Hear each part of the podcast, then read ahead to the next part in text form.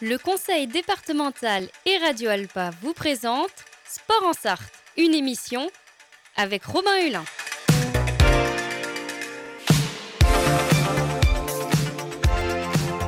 Courir, nager, pédaler, frapper fort. L'équipe de France est championne du monde. Oh putain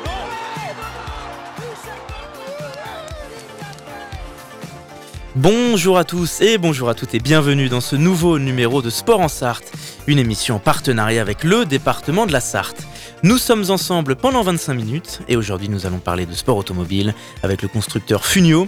Avant de présenter ce joli programme et notre invité, comme toutes les semaines, je suis avec Fred Geffard. Bonjour. Bonjour Robin, bonjour tout le monde. Comment vas-tu? Très bien.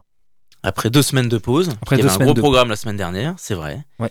Et donc dans ce nouveau numéro de Sport en Sarthe, nous recevons Romain Angebeau, ingénieur et gérant de Funio depuis 2018. Bonjour. Bonjour à tous. Merci d'être avec nous. Alors avant de s'intéresser d'un peu plus près à l'actualité de Funio, de parler de vos interventions, des différentes compétitions, d'abord pour les auditeurs et les auditrices, est-ce que vous pouvez nous présenter plus en détail Funio, constructeur depuis euh, 99 Alors Fenio, on est une marque de, de voitures de compétition à la base, euh, plus particulièrement de, de sport proto. Euh, on est vraiment constructeur de voitures. hein, euh, alors bien évidemment, on s'appelle pas Renault ou Peugeot, on reste un petit constructeur, mais euh, voilà, on construit des voitures dans, le milieu du, sport automobile, et puis euh, se greffe à notre, euh, à nos, aux modèles qui sortent de, de l'u- de l'usine, euh, des championnats, euh, de manière à ce que nos clients puissent rouler aussi euh, à travers des championnats. Alors la production petite, bien sûr comparée aux millions de, vé- de véhicules Renault, mais la production de véhicules de sport, elle est assez faible. Combien il y a de Funio qui sont produites à peu près euh, chaque année? Alors, ce qu'il faut savoir, c'est que on est trois dans l'entreprise. hein. On reste vraiment une petite entreprise. Euh, Moi, je, je suis dans les bureaux et sur la partie euh, ingénierie. Puis Oui, c'est important de le préciser que vous êtes que trois. Voilà, exactement. Et puis, euh, et puis après, moi, j'ai deux, euh, Hugo et Corentin, qui sont euh, dans, dans l'atelier pour fabriquer les voitures, pour vraiment, euh, voilà, euh, assembler et fabriquer les voitures. Euh, nous, on va, on va sortir à peu près une dizaine de voitures par an. Euh, y a, en 2020, on en a même sorti 13, euh, voire 14, euh, qui était la dernière qui était en cours avant, avant fin 2020. Et puis voilà, c'est à peu près la moyenne de production que l'on a chez Fenio. Et euh, au niveau euh, mécanique, au niveau organes, vous concevez, j'imagine, une partie, et il y a également des organes que vous récupérez, j'imagine le moteur par exemple. Alors le moteur sur le modèle actuel, c'est celui de la 308 euh, GTI. La voiture fait 270 chevaux pour 670 kg. Et puis on a aussi la boîte Sadev, la boîte de vitesse, qui est un produit purement issu de, de la, de, la, de la distribution, on va dire. Euh, Sadev qui est une marque française aussi, une marque vendéenne. Et puis on a toute la partie forcément étrier de frein, embrayage. euh, Voilà, ça c'est des éléments mécaniques, bien évidemment, qui ne sont pas fabriqués chez nous, qui sont, euh, qui sont issus de marques connues dans le, dans le milieu. Au même titre que les Formule 1, euh, que ce soit McLaren ou ne fabriquent pas leurs propres freins. hein. Ils font appel à des entreprises, autrefois Carbone Industrie, etc. Euh, il y a des éléments où vous êtes fier d'a- d'ajouter la touche Fenio euh, sur. enfin, Qu'est-ce qui fait la touche Fenio dans vos véhicules? Alors, ce qui fait la, touche Fenio euh, au global dans les véhicules, c'est que aujourd'hui, on a, on a une voiture qui, pour le sport auto, est abordable en termes de, de coûts d'exploitation et d'achat, mais par contre avec des niveaux de performance qui sont euh, importants. hein. Aujourd'hui, sur, euh, sur- comparé par exemple à une Porsche GT3, on va aller beaucoup plus vite sur, sur le circuit Bugatti notamment. Donc, donc voilà, donc la touche Fenio, c'est d'être capable de concevoir une auto qui plaît en général en termes de ligne. Elle a, elle a tendance à plaire et mais qui répond à un niveau de performance quand même assez élevé, tout en ayant des, des coûts de- d'exploitation et de et d'achat de pièces qui sont assez maîtrisés. Et justement, cette touche Fenio dont vous parlez, est-ce qu'elle a évolué aussi ces dernières années par rapport aux enjeux qui ont évolué, aux modèles qui évoluent, aux outils qui évoluent? Est-ce qu'il y a un changement par rapport à il y a peut-être 10-15 ans selon vous? Alors, euh, ce qu'il faut savoir, c'est que on est toujours euh, à l'affût des, des- on va dire, des nouvelles technologies. Euh, il faut savoir que le, la, la SP05 qui est produite actuellement, elle a un moteur 1.6 litre turbo euh, Peugeot, et en fait, l- l'année où la voiture est sortie, le, le moteur venait quasiment de sortir. Donc, on avait un moteur nouvelle génération. Et puis là, aujourd'hui, pour euh, l'avenir de notre sport et l'avenir du sport auto, on travaille aussi sur euh, les, nouvelles, euh, les nouveaux carburants. Donc notamment à Pauville, on a, on a roulé lors de notre manche à Pauville avec un, carburant qui est 33% non fossile. En fait, il y a 33% de sa composition qui est non fossile. Et puis on va, on va travailler dans ce sens-là au niveau de la motorisation, de manière à proposer à nos clients toujours ces sensations de sport mécanique, mais en, tout en, en respectant aussi l'environnement qui est un enjeu, l'enjeu futur de, et l'enjeu de demain. Il y a différents publics que vous visez, différents profils, des conducteurs euh, confirmés, ceux qui débutent, à l'inverse, plus jeunes alors nous, à la base, euh, était euh, essentiellement euh, dirigé vers les gentleman drivers, des gens qui ont un peu de moyens et qui ont envie de se faire plaisir le week-end. Et puis là, aujourd'hui, on travaille pas mal avec les jeunes. On va essayer de faire venir les jeunes, puisque ce qu'il faut savoir, c'est que aujourd'hui, une, une, saison de karting à un bon niveau coûte pratiquement plus cher, voire plus cher qu'une saison chez nous. Donc, euh, donc ça leur permet, des, jeunes pilotes sortis du karting, de venir euh, goûter à, l'automobile et en ayant aussi un produit qui, reste performant et, les mettre tout de suite dans le grand bain. Donc pour le coup, Fenio, c'est presque le, tremplin parfait pour, euh, pour débuter, parce que effectivement, quand on passe du karting au, à, la barquette ou à la GT, il y a quand même un temps d'adaptation, parce que c'est pas du tout les mêmes sensations, les mêmes véhicules.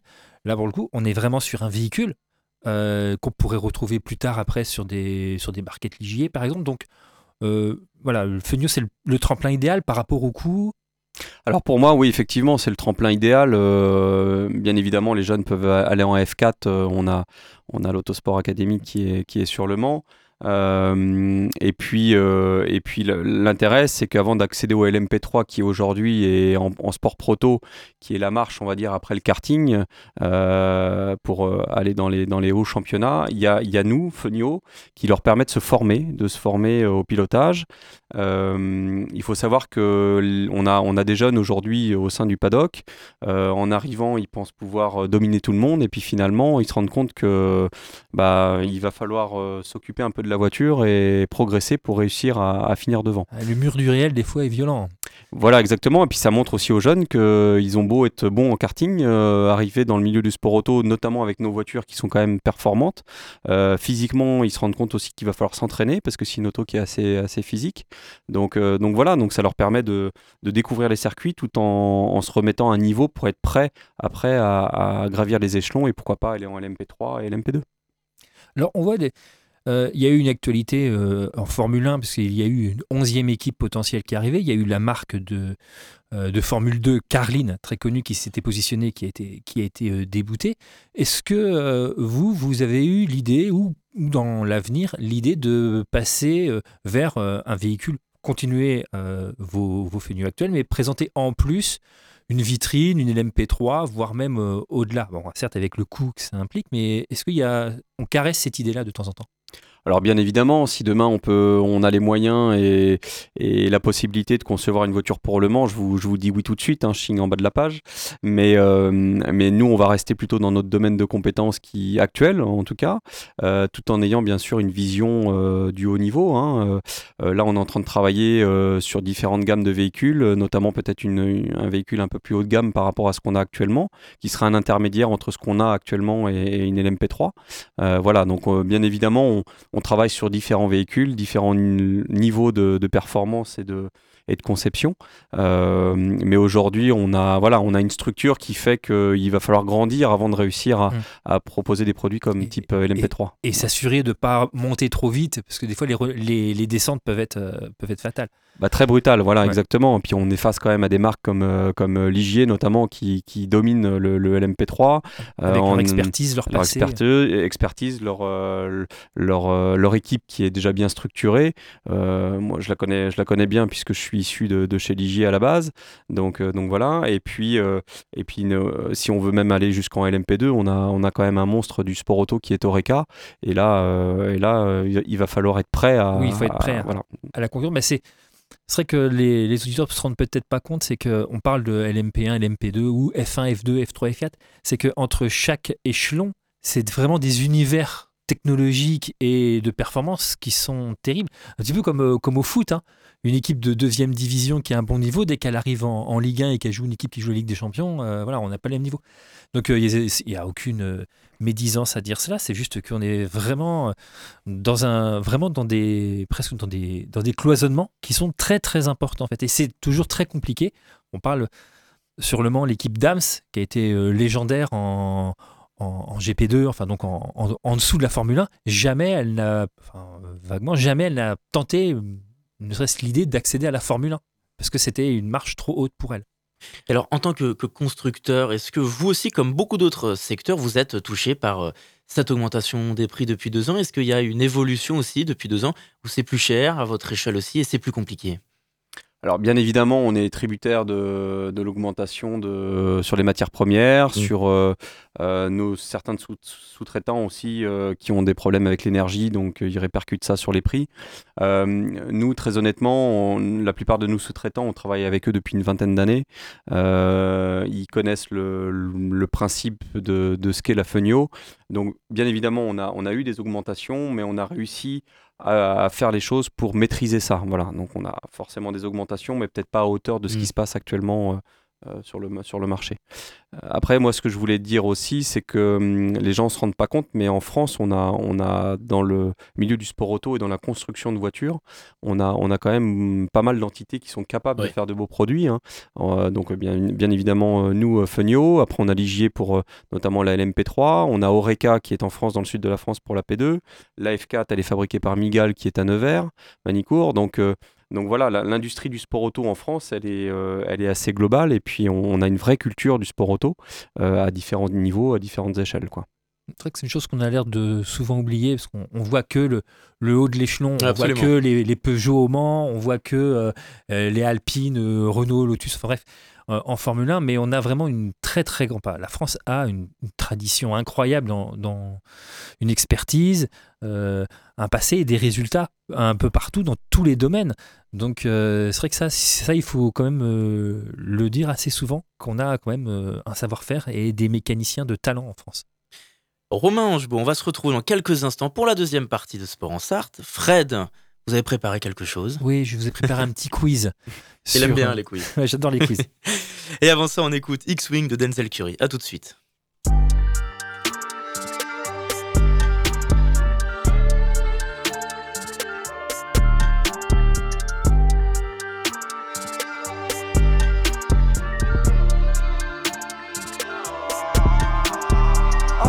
go dumb in the but I'm just too smart for the radio. Masked up like a young Rey Mysterio. Mask off when I'm back in the studio. Mac ain't make it to 27. Pox ain't make it to 26. Big ain't make it to 25. It's only right that I gotta get rich. Cut niggas off and I curse niggas out. Niggas thirsty for help, but it's a motherfucking drought. Niggas envy when you famous first. They don't know what they name is worth. Please excuse my grammar. See my ops been filled with Anna.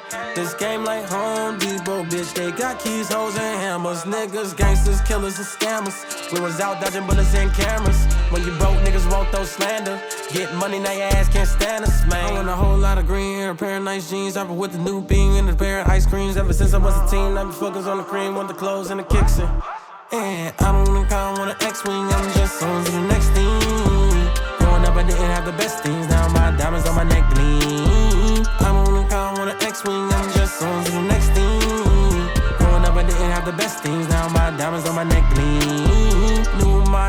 In a new spot. Fuck a TikTok, bought a new watch. It's my time now. With my G shot, fur coat fresh off a Sasquatch. Told me to keep it PC. Nah, nigga, I'ma let the Mac pop. Everybody wanna be the man. I'm the nigga counting money in the backdrop. Oh shit, it's the nigga slicker than a lubricant. Young exuberant, moving through the city where your Uber went. Am I killing it or am I losing it? Instead of counting sheep, I count dollars. Riding high, Chevy Impala. If I make that bitch an inch taller, then I upgrade to a Skywalker. Rap elite, I'm top tier. Kill a game, then drop tears. Gassed up, I'm scarecrow. I reveal your worst fears. Niggas work hard till they own Star Island. But I won't stop till I own Star Island. Money stack up and it just keep piling. Drop top windshield, Audi 5000. Man, I don't even call on an X-Wing, I'm just on to the next thing. Growing up, I didn't have the best things. Now my diamonds on my neck gleam. I don't even call on an X-Wing, I'm just on to the next thing. Growing up, I didn't have the best things. Now my diamonds on my neck gleam. I don't even call on an X-Wing, I'm just on to the next thing. Growing up, I didn't have the best things. Now my diamonds on my neck gleam. I don't even call on an X-Wing, I'm just on to the next thing. Growing up, I didn't have the best things. Now my diamonds on my neck gleam.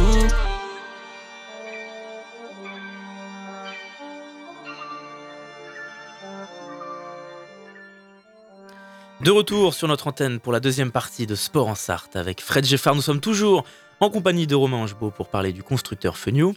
Avant euh, le quiz, parlons un peu plus euh, des différentes compétitions et euh, dans quelles compétitions et courses on vous retrouve et vous intervenez. Alors, euh, nous, on a différents championnats donc, Mm. organisés pour, euh, pour la Fenio. On, euh, ce qu'il faut savoir, c'est qu'on a une formule monotype. Donc, euh, mes clients ne roulent que entre eux avec les mêmes voitures. Ce qui fait que la compétition est assez relevée parce que la seule différence, ça se passe entre le volant et le baquet. Donc, donc voilà. Nous, on a deux, deux championnats, championnat sprint et championnat d'endurance organisés euh, par. Euh, et, euh, et en fait, donc le, le championnat sprint va se dérouler de la manière suivante. On va avoir deux séances libres de 20 minutes euh, deux séances qualif de 20 minutes et après quatre manches de 20 minutes pendant, pendant un week-end, ce qui fait pas mal de temps de roulage euh, jusqu'au dimanche. Et puis après, en endurance, on s'est affilié avec le TTE, qui est un organisateur de championnat qui est sur Le Mans euh, et qui, euh, lui, organise le championnat d'endurance de la manière suivante, c'est-à-dire qu'on a deux séances libres de 45 minutes, une séance qualif de 20 minutes et après des courses de 2 à 3 heures. Donc là, les, courses de 2 à 3 heures se font à deux ou trois pilotes en règle générale euh, dans les voitures. Et euh, le calendrier, euh, il y a des circuits euh, prestigieux, j'imagine, en France, peut-être même à l'étranger. Mm. Alors oui, on va bien évidemment en France, on va aller au Paul Ricard, on va aller euh, à Dijon, qui est un très beau circuit, hein, euh, qui a eu un beau passé notamment avec la, ouais, un beau circuit. avec la monoplace. Et puis là, la semaine prochaine, on sera à Spa. On a commencé la saison de sprint au Mugello. Et puis l'année dernière, on était notamment à Imola, on était à Barcelone aussi. On a été dans- sur, sur des beaux circuits comme ça. Et puis l'année prochaine, là, on est en train de préparer un, un calendrier avec un, un très beau championnat, un très beau circuit pardon à l'étranger aussi. On essaye toujours dans le dans le championnat sprint d'avoir au moins une date à l'étranger sur un circuit qui fait un peu rêver. Voilà. Donc c'est secret pour l'instant? C'est secret pour l'instant. Voilà. Ah, Vous reviendrez pour nous parler de la date alors. Et euh, en termes de pilotes euh, étrangers, est-ce qu'il y a des, des, des qui courent à l'étranger? Alors on a déjà on a des pilotes étrangers en France euh, qui courent dans notre championnat français. On a un, Israélien qui s'appelle Dekel euh, Nar. On a un pilote euh, américain aussi, euh, Alex Gain, qui est, avec nous en championnat. On a des Suisses aussi qui, euh, roulent avec nous. Et puis euh, on a un pilote notamment en Tchéquie, euh, Jerry Svek, qui, participe à différentes compétitions en Tchéquie. On a aussi un revendeur en Roumanie avec des pilotes roumains. On a deux voitures en Roumanie qui roulent. Et puis là, on a une voiture qui est partie il y a deux semaines aux États-Unis. Donc pour, pour un pilote américain qui, va vouloir faire essentiellement du track day pour l'instant. Et puis nous, l'idée aussi à travers cette voiture-là, c'est d'essayer de développer le marché euh, aux États-Unis. donc, euh, donc des perspectives euh, très positives là pour l'instant. Pour l'instant, c'est assez positif. On a, on a de bons échos pour 2024, en tout cas sur nos championnats français et sur la partie aussi euh, euh, export des voitures. Donc, euh, donc je pense qu'on pourrait, je pourrais même revenir peut-être euh, courant Bien sûr. 2024 Bah, pour vous volontiers, expliquer absolument. euh, si l'évolution des pour nous projets est présenter bonne. le, le- une émission spéciale sur le calendrier, euh, Voilà. ça serait intéressant. Il est peut-être l'heure du quiz, parce qu'on est un peu rattrapé par le temps. Il nous reste déjà moins d'une dizaine de minutes. Alors Fred, montrez-nous vos talents. Est-ce que vous avez préparé Bah, cette semaine? Là, on a une grande tradition en France de fabricants de voitures de course, donc on va tester si on joue vos compétences dans ce domaine-là. Là, je vous sens déjà. Hey, ça, ça Parce que c'est une grande fois. tradition en Sarthe de tester les invités. Non, je plaisante. bon. Donc, euh, je vous fais un quiz, Je- euh, soit le nom de la marque, soit le, soit le, le créateur de la marque. Alors, vous allez voir, c'est simple. Le premier, on va démarrer facile. Il est connu pour ses prototypes euh, au Mans et également pour ses modifications de Viper bleu, blanc, rouge dans les années 90, également ses travaux pour Toyota. Une particule de noblesse, mais également une noblesse dans la construction automobile tout court. Oreca, Hugues de, Hugues de Chonac. Oui, Mm. voilà, ça y est, ça se détend. ouais. On va passer au deuxi- à la deuxième question. Donc, oui, donc c'était Oreca, Hugues de Chenac, une légende du sport automobile. C'est un duo qui a été actif dans les années 50, qui fabriquait des voitures sur base Panhard. Véhicule doté de petits moteurs 750 cm3, au palmarès incroyable, notamment aux 24 heures du Mans. Comme un n'importe quel groupe de musique, le duo s'est séparé, mais individuellement, ils n'ont pas eu de succès. Alors là, j'ai- deux initiales. DB, DB, oui, d'accord. donc Dutch euh, et euh, Bonnet. Charles Dutch et René Bonnet qui ont donc euh, conçu des petites voitures des années 50, un petit peu les pionniers de- du polyester et avec des tout petits moteurs. En 3, d'origine italienne, surnommé le sorcier, il concourait en Formule 1 dans les années 50 sur des bases Simca, puis euh, ses propres voitures, puis des modifications de R8. R8 au nom de, à son propre nom. C'est une idole chez Renault. Euh, Ragnotti? Non. Non. Euh, Ça commence par un G. Par un G? Amédée. Gordini. Gordini. Oui, Gordini. excusez-moi. ouais. Non, mais il pas Gordini. les R8 Gordini. voilà, donc voilà, c'était lui. euh, donc il a fait des, il a, il a été jusqu'à la F1 lui, euh, parce qu'en fait il y avait une modification de, champ- de championnat. Bref, l'histoire est longue, mais il a fait des F1. Euh, ensuite, alors c'est pas vraiment un concepteur, mais bon, c'est un patron de presse français très important dans le milieu, propriétaire de, anciennement du magazine L'échappement. Il a conçu des berlinettes dans son manoir automobile en Bretagne. À l'OEAC. Michel Homel. Michel Homel. Tu connais Romain Michel Homel? Non. Le groupe Homel, groupe de presse très important. Ah oui, oui, d'accord. Groupe Homel. Et donc il a conçu sa propre voiture qui était super sympa, enfin très jolie. On apprend plein de choses avec Voilà. les quiz de Et Fred. alors, le manoir de l'automobile, si vous pouvez aller le visiter, il est superbe, il est magnifique. C'était même des voitures un peu dans l'esprit de ce qu'on fait aujourd'hui. hein, euh, voilà, des, des barquettes. Des euh, petites enfin, Il y avait barquettes. des différents modèles, mais voilà, ouais, dans, Voilà. dans l'esprit de, de de Funio, voilà, un petit bloc Peugeot, et puis on s'amuse. Voilà, le, du fun. Alors, euh, un dernier, alors là, j'avais pris le, le plus dur pour la fin. C'est un concepteur français qui a débuté à Partenay, dans les Deux-Sèvres, avec la Sauvam, les sociétés de véhicules André Morin. Passons.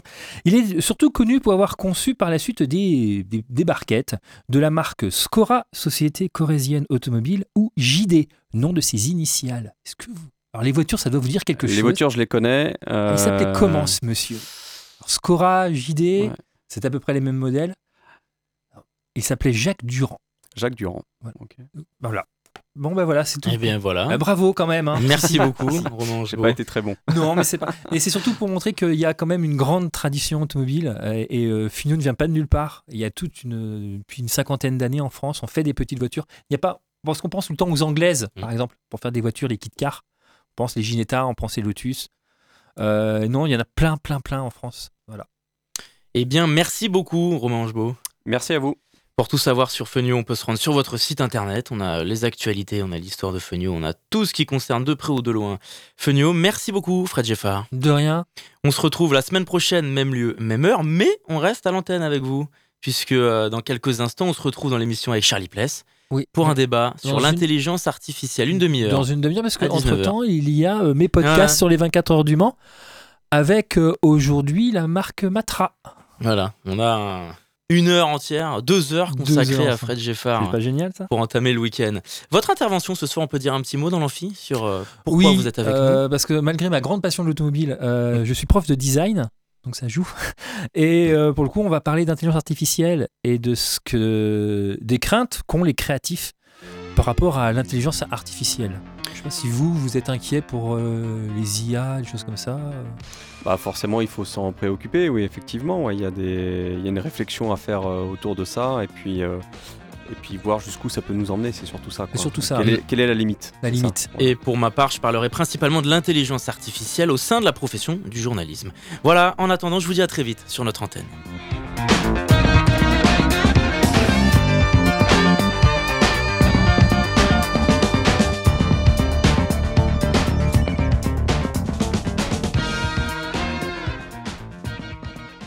FM Le Mans, Radio Alpa, Radio Alpa, l'alternative.